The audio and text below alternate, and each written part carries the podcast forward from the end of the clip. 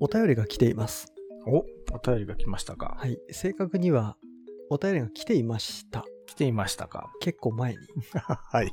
あの、まあ、諸事情ありまして、今頃の紹介になるんですけれども、あの、申し訳ないんですが、えせっかくなので、今年のうちに紹介しようとえなるほどい。うことですね。そういうことですね。はいお便りがまあ溜まってきたので、そろそろ紹介していきましょうか。まあそうそういうことですね。はい。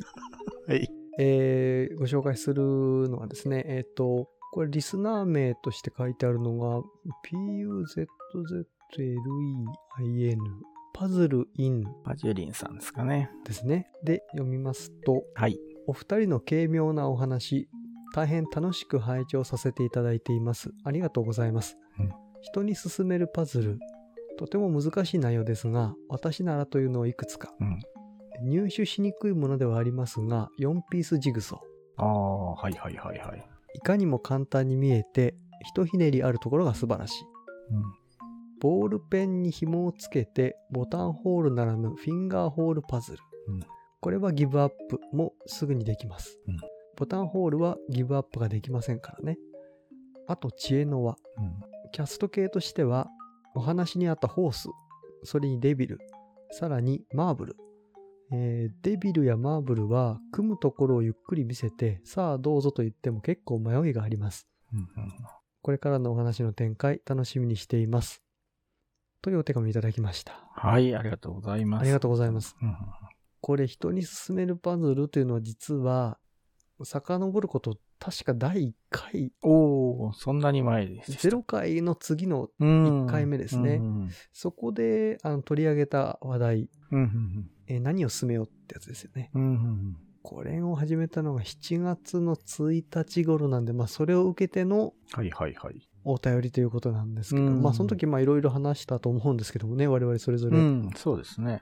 でもその中でも確かにこの4ピースジグソー、これなかなか傑作だと思いますね。そうですね。それ言ってなかったですかね。でも、確かに私が進めるうちの一つにそれは入ってますね。うんこれ、えっ、と、画面がなく、あっても伝わりにくいんですけど、うんうん知らない方にはどう解説すればいいのかっていうのがなかなか迷うんですが、うん。なんて言いましょうかね。まあでも、ジグソーですから、いいわゆるジグソーパズルのような、まあ、見た目なんですよね。うんはいうんで、ジグソーパズルっていっぱいピースありますけど、それがたった4つしかないんですよね。うん。で、それがこう立体になってるパズルなんですけど、それがまあ簡単にはガチャガチャ動くんだけど取れないっていう、まあ知恵の輪の一種なんですけれども、ああ、なるほどね。うーんそうですね。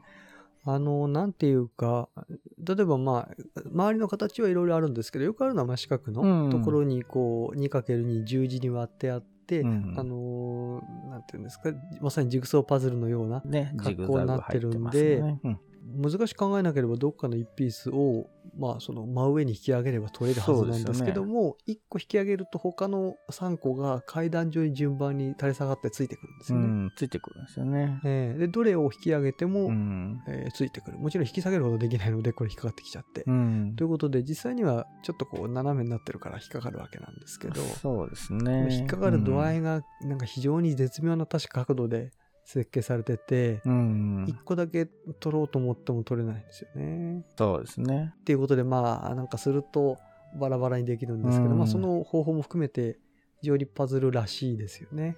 うん。確かにこれはうん名作ですね。うん。まああの、それの編集ってことで、それをまあ4つじゃなくて5つに割ってうん。外すっていうものが今、キャストパズルで、そうですね。えっ、と、何でしたっけ？スパイラル？スパイラルか。合ってます？螺旋ですよね、確かにね。うんうんそれが出てましたね。はい。そうですね。あれを見ていただくと大体、そうですね、感じが。あれの4ピースバージョンですね。うん、なんかすごい説明ですけどね。5ピースのものを知った上でその4ピースバージョンです。まあ、あの、多分4ピースだとそんなに迷いはないです。5ピースになると、どこで何をするかっていうその部分がまあ分かりにくいってことあるんでしょうね。そうですね。5ピースの方がちょっと妙に複雑になってますよね。うん。これ、あの、6とか3とか逆に減らすとか、なんかそういう方向の編集ってあるんですかね？3は見たことないな。あの数増える方向はええいろいろありますよ。だから1、2、3、4、5、6は見たことありますね。あ、6って言ってうんもその 2×3 に長方形になってるってのはわかるんですけど、うん。中央から6分割されてるとかって一応できるわけじゃないですか。4、5、6と。まあ意味があるのかどうか知らないですけど、うん。まあ、3とかになると、まあ、3はでも考える必要はないのかな。ちちょっとわかんないですけど、まあそういうことがね、うんできそうですよね。うんまあでも実際にはやっぱり、まあ4でとどめを刺してるところがあるんうんで、そうですよね。4が、そうそう、小難しくすることはまあいろいろできるけれども、やっぱり4がシンプルで一番いいですよね。うんあれが基本ですよね。うんいや、あの、その、4ピースジグソーに関しては、ちょっと、まあ、印象的なエピソードがあって、昔、まあ、あるところで、その、4ピースジグソーみたいなパズル売ってるところが、まあ、あったんですね。うんうんまあ、それよく知られてるのは、あの、ロシアので作ってるっていうものが、まあ、あったんですけど、赤白に塗られたバージョンがあるんですけどね。えーまあ、それを売ってたところがあるって言って行ってみたら、あのーまあ、なかったんですね、在庫がね。うんで、なんだっていうんで、まあないですか？みたいな話をしたときに、あの、あ、そういえばなんかちょっと一個残ってるのがあるから、えっと、それを持ってきますって言って、あの、持ってきてもらったんですよ。はいしたら、やっぱ綺麗できてるんですけど、うん。なんか実際に聞いてたものより分厚い割になんかこじんまりして、しかも色が全部同じ木の色なんですね。うん赤白とか綺麗に塗られてないのうで、んなんかちょっとこう、誰かが頑張って工作したような感じうのん出来で、まあそれをちょっとあの、買わせていただいたっていう感じなんですね。はいはい。うんうん。で、それで打ち返ったところ見てみたら、あの、なんか横にこう焼け焦げた文字みたいな跡がついてるんですよ。はい。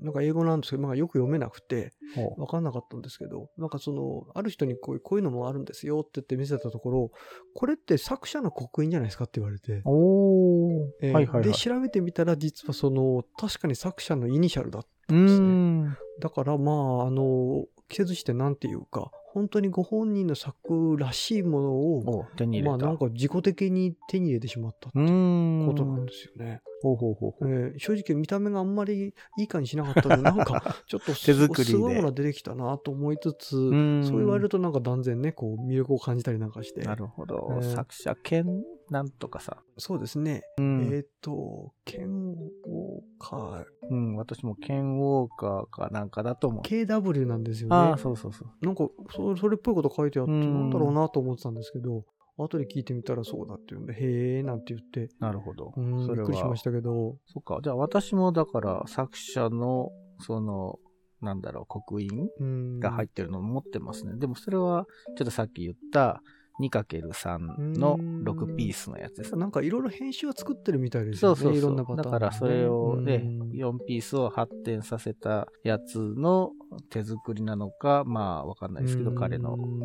あの、そのまさに原作のものっていうのが、遊んでみるとわかるんですけど、結構ギリギリ微妙なんですよねうん。外れる。まあ言ってしまうと、そのあることするときの角度がうん非常に微妙で、それこそさっき言った赤白に塗られてるってよく出回ってるタイプのもうのんとか、あとプラのものもありますけど、プラスチックのねそういうの。は比較的やっぱりやりやすいように、まあ当然ですけど、できてるわけですよね。うん改良されてというか、作りやすいようにもなってるでしょうし。うんそれと比べると、非常に外れにくいっていうか、なんかシビアなんですけど、うんまあ、ただ、まあ、ご本人が結構きちっと作ったってこういうことなんだろうなって感じるうんんですよね。すごくそのもの触ると。なるほど。で、あと当たり前なんですけど、一つの木からちゃんと切り出してるんで、僕らもきっちり、うんうんうんうんうんね、揃ってて、まあそ、そういう目で見ればいいものなんですけどね。うんこれ本当に気づかなかったらなんかしょうもないもんだなっていう感じでそこら辺に置いてあったかもしれないと思うと なんかねちょっと申し訳ないなと思いつつも、うまん。あ、ちょっとご本人に会ったこととか実際よく知らないのでどんな方かもそうですね。私もないですね。うん。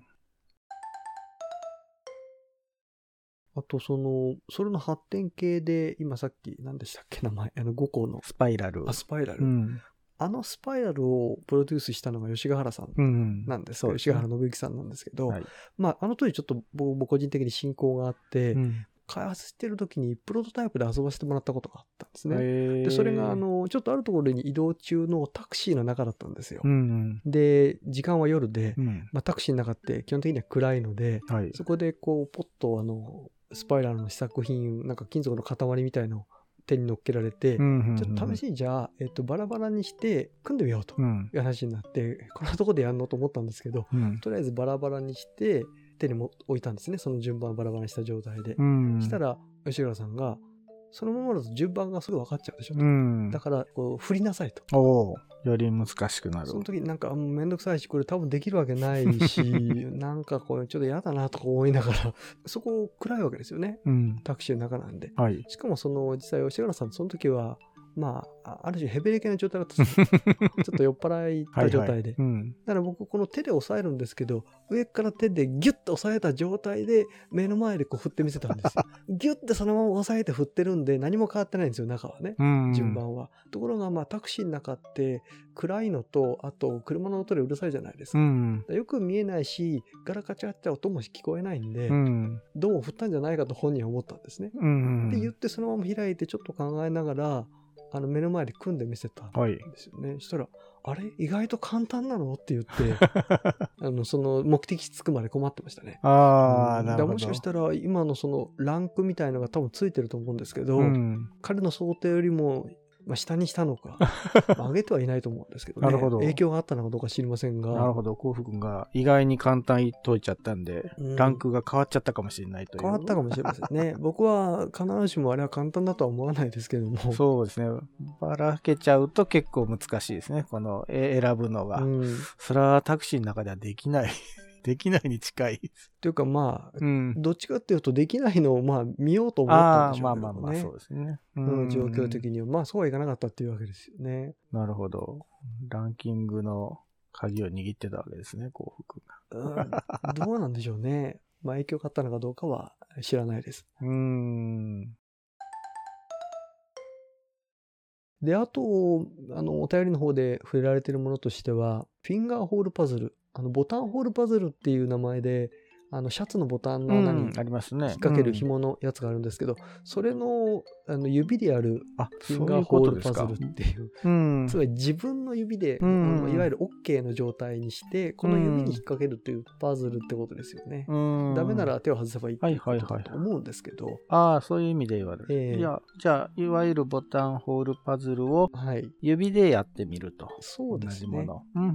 まあ、シャツなくてもいいってことですよね。うん。そっかそっか。それはあんまりやったことない。確かにないですね。いいですね。うん。ボタンホールパズルってやっぱぱり、ああいうジャケットとか、うん。そういうのを着てる人にやるとまあ面白いんですけど、そうね。いうのを着てないとなかなか紹介実はしづらいんですよね。そうですよね。うん。だからシャツなんか、ただの T シャツなんか着てたら、どこにも穴なんかないんで、うん。どうしようもないっていう感じですけど、まあ、ただ個人的には、もはや今やもうどっちかっていうと、シャツよりボタンホールパズルの方がないんじゃないかって気もしますから、あの、まずボタンホールパズルを入手しなきゃいけないんですけども、うん。うんまあでも確かにね、なるべく使う道具を減らすっていうのは、うんうん。結構その遊び方としてはいい方向ではありますようね。準備があんまりいらないとか、そうですね。指でやっちゃうと、え多分、ジャケットとかでつけるよりは簡単になりそうな気はしますけどー。うーんうん。まあ、あとあれですかね、取り付けるときに、その、本当の答えじゃない方法で取り付けられるんで、指だと、指開いたり閉じたりすればいい まあ、だからそういう不思議さみたいのは出るのかなっていうのが一つと、あとシャツの場合って、どうなんですかね。あの、話として聞いたことがあるのは、結局引きちぎっちゃえばいいっていうような言い方されたりとかえ、ーあの、つまり大事なシャツでなければですね。うん。で、逆に大事なシャツとか上着とかだと、まあ、非常に嫌がる、そういうものをつけられるのは、っていうんで、別のところで反感買えそうな感じで、そのボタンホールパズルっていうものがゆえにやりにくいっていう部分もちょっとまああるんですけど、うん。まあ、指はあんまり嫌がらないですよねう。んうんうん、そういう良さはあるかもしれないですね。やりやすい、いずれにしても。うんうんなるほど、うんここちょっとね、簡単にもなってますし、逃げられるのもいいですね。そういう見せ方は確かに私もあんましたことなかったですね。いいですね。うん。そうですね。まあそういう目の前で見せられるっていう意味で言うと、まああの、最後のメールの方にもありましたけど、うん。まあ、ホースとかデビルとかですね、ああいう、うんいわゆるベーシックな感じの知恵の輪が、うん。まあ目の前でこう見せられる良さがあるって話はちょっとしましたよね。ああ、そうですね。だから、デビルとマーブルですか？あマーブルも書いてありますね。うん、そうそうそう。あれもだから、組むところを見せても、なお外すのが難しいっていう。うあの、キャストパズルとしては、それはね、優秀な、いい類のものですもんね。そうですね。だから、組むのは簡単だけど、外すのは難しいっていうのは、うんいい知恵の私、そういうのを目指したいっていうのはね、私もありますよね。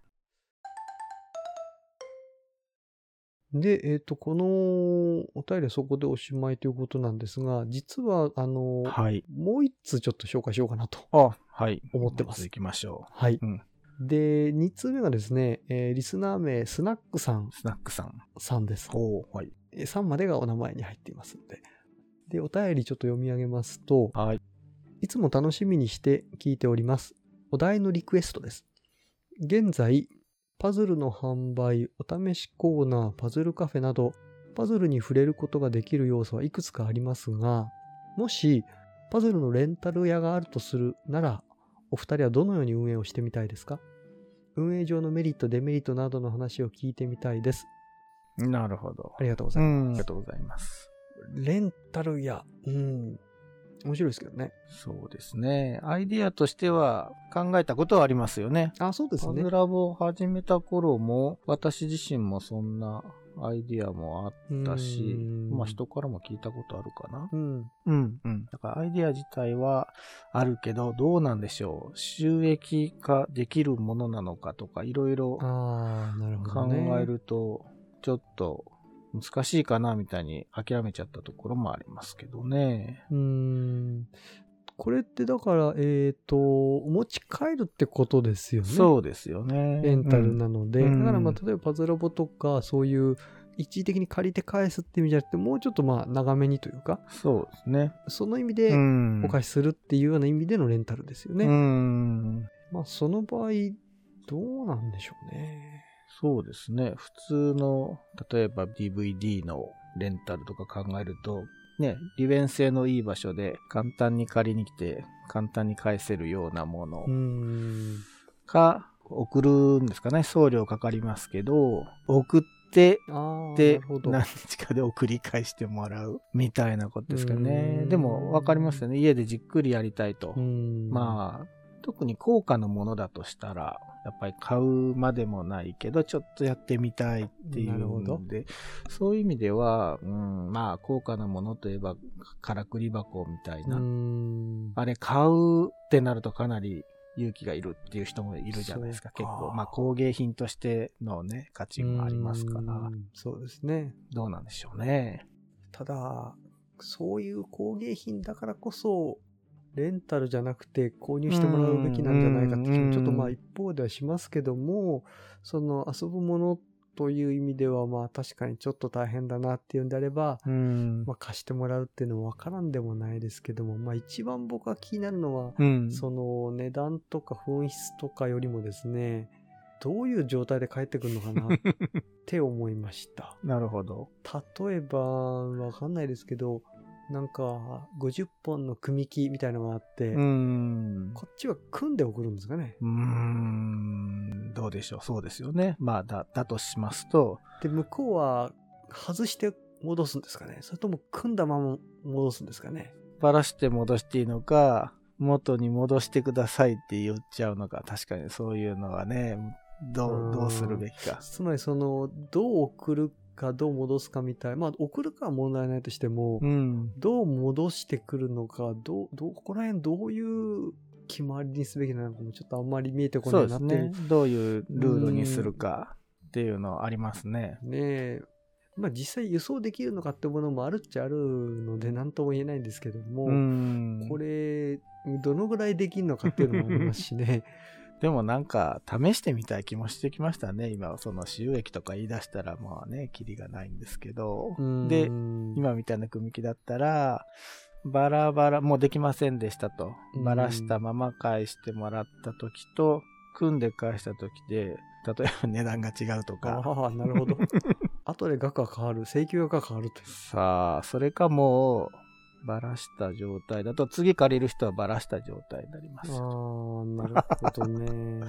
戻してくれませんかややみたいなことこしいに。な。ややこしいですね。へあーの、バラす方向と組む方向と両方ありますからうね。んビデオやレンタルでも、ちゃんと巻き戻して返してくださいって言われてましたね、昔はああ、。そうですね。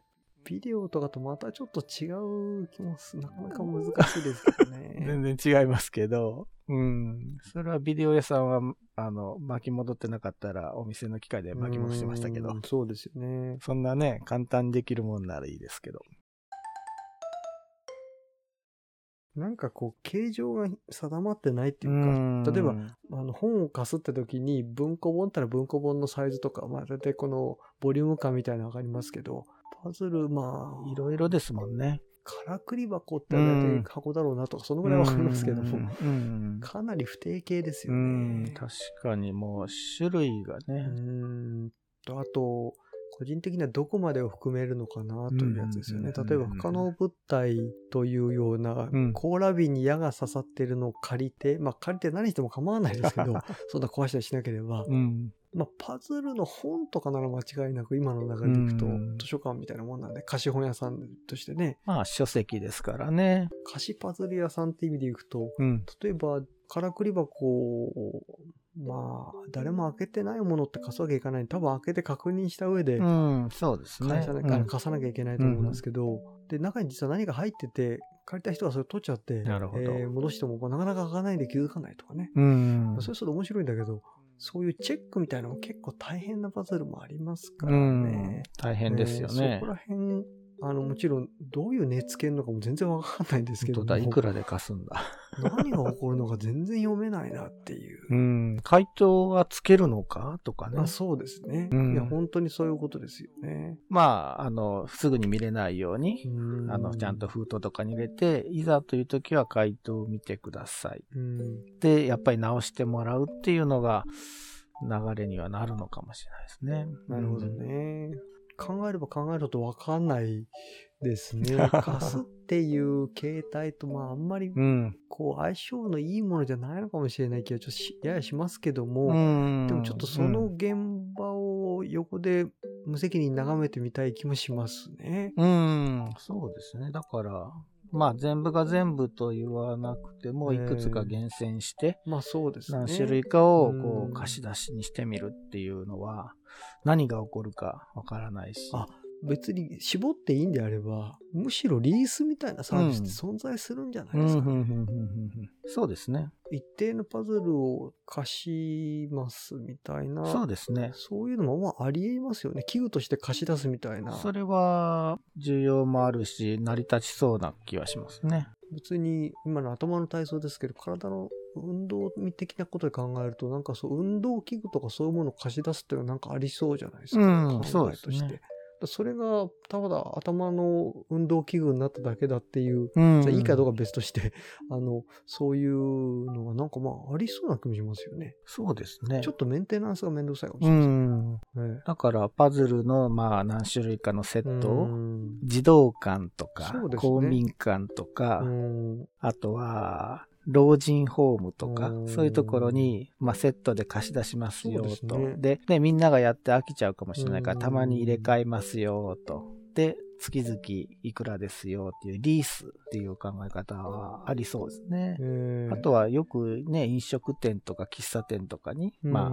実際置いてるところもありますけど、あそういうところ、ね。美容室とか、うん、いろいろ話は聞きうんうんうんおます。客さんをお待たせするところにこう備えるっていううん形で。うんああ、それはいいですね。パズ意外と真面目な話になってきましたね、これね。ちょっそとう？半分冗談めいてたんですけど、あこれは成立するの？まあ、ちょっと僕やる予定ないですけど、申し訳ないです。あじゃあパ、パズラボがリース始めましたって、来年ぐらい言ってるかもしれないですよ。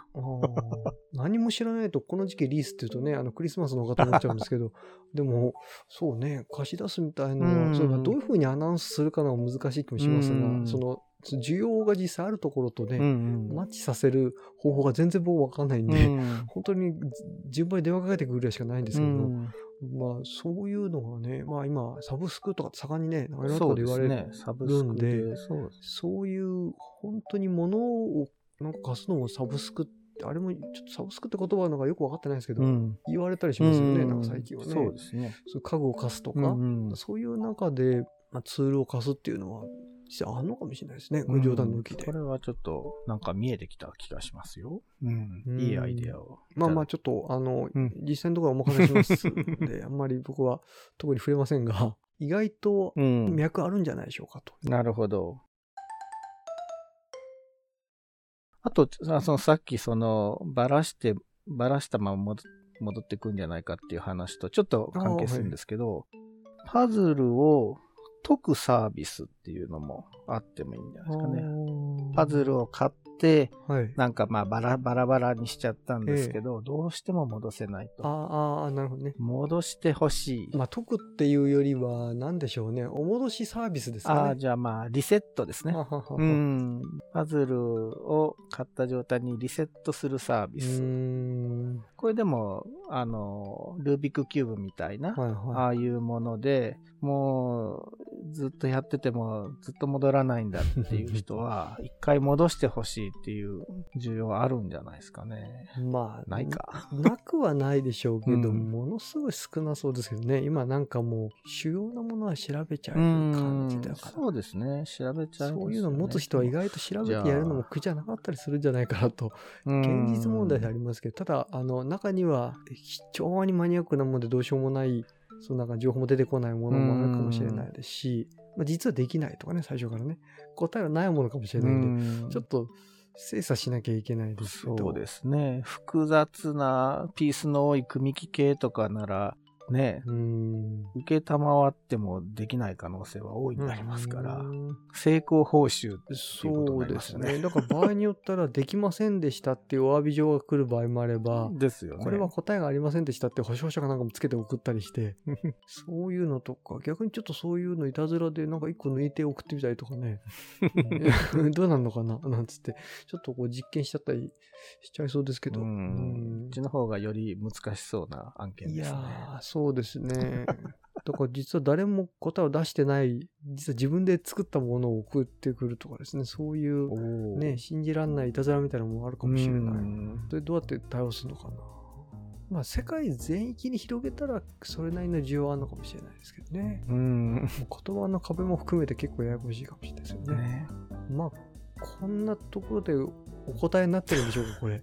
よくわかんないんですが、あどうでしょうねとするならっていうので、あ、そもそもどのように運用してみたいですか？あ、まあいいんですね。うん。という感じで、まあ、そうですねデメリットを含めて、うん、いろいろ複雑だよという感じで。そうですね。うんまあでも、レンタルは、そういう B2B のリースみたいな形で、なんとなく、会があるのかもしれないっていう、ちょっとね、うん。会があるね。なるほどね。うん話してて思いましたけど。はい。はい。えっ、と、まあ、お二人ともあのメールくださって、あの、ありがとうございます。はいこれはあの、我々のそのパズルの話半分のお便りフォームっていうのがありますので、まあ、あの、概要欄の方にリンクがついていますから、まあ、そちらから進んでいただいてとはい。いう感じですね。これは、えっ、と、今現状では、とお名前、まあ、リスナー名として読み上げる名前と、そのお便りの内容だけが必須なので、うんまあ、ご連絡先なくても、実は送れるようになってるんですよねなるほ。ど。まあ入れても構わないんですけど、はいはい。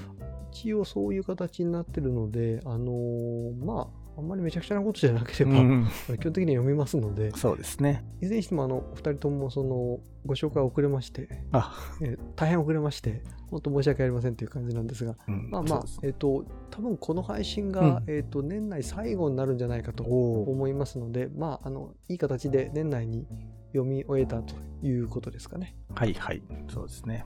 また来年もよろしくお願いします。